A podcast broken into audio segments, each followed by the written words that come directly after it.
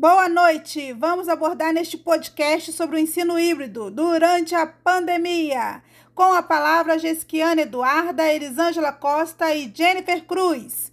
E como dizia o grande filósofo Paulo Freire, a educação não transforma o mundo, a educação muda as pessoas, pessoas mudam o mundo. E vamos nos resguardar, isso vai passar. Com a chegada da pandemia de Covid-19, em meio às suas incertezas, surgiu o ensino híbrido, o que era apenas uma tendência, tornou-se necessidade, obrigando o corpo pedagógico e docente a buscar soluções tecnológicas para a realização de aulas online e implementações de conteúdos, não é verdade? Que atendesse uma demanda de instrução diferenciada. Essa pandemia mudou rapidamente a relação do ensino e aprendizagem e, de repente, a escola se tornou uma área 100% remota. O mundo precisava se adaptar às novas realidades. Obviamente, essas mudanças trouxeram novos métodos de ensino por meio do uso da tecnologia. Essa abordagem trouxe inovação educacional. No entanto, podemos ter certeza que as novas demandas trazidas pela pandemia estão impulsionando o surgimento de uma nova geração de educadores e aprendizes que estão mais conectados e conscientes da necessidade de usar essas novas ferramentas para melhorar a educação. A relação afetiva entre professor e aluno é fundamental para o processo ensino-aprendizagem, de acordo com os principais teóricos do desenvolvimento e aprendizagem, tais como Piaget, Vygotsky e Vallon. Esse estudo foi fundamentado na teoria histórico-cultural de Vygotsky, o professor sendo elo que possibilita a formação integral do aluno tem o dever de refletir e questionar constantemente sua prática pedagógica e até que ponto está construindo essa relação afetiva com seus alunos. Diante de uma situação de abalo mundial, a pandemia da Covid-19, as escolas precisaram se readequar a esse momento e passar a realizar suas aulas através do ensino remoto.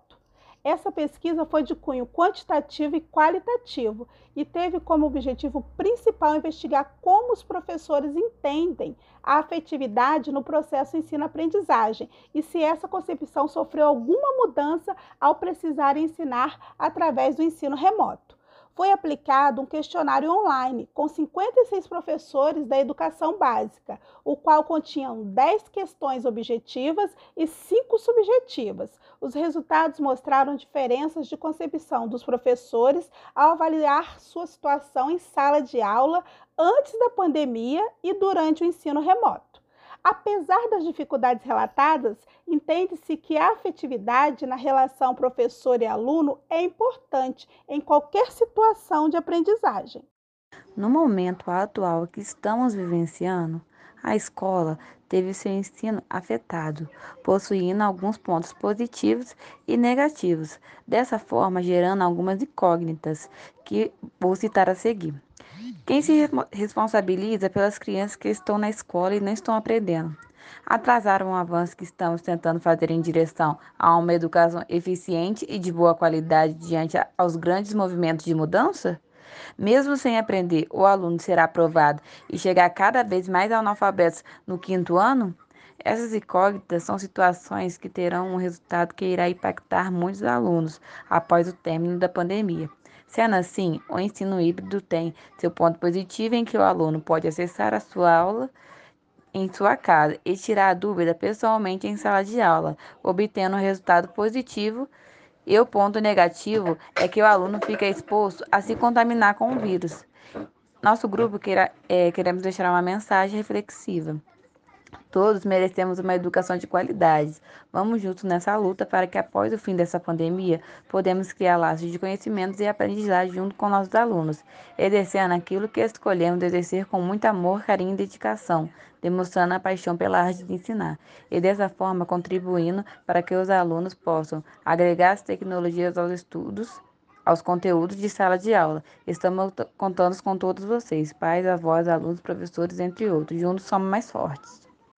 E assim finalizamos mais um podcast. queremos agradecer a orientação do nosso querido professor Rafael Teixeira.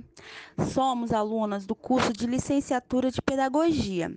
Atualmente estamos no quinto período e a nossa instituição é o Centro Universitário Geraldo de Bias.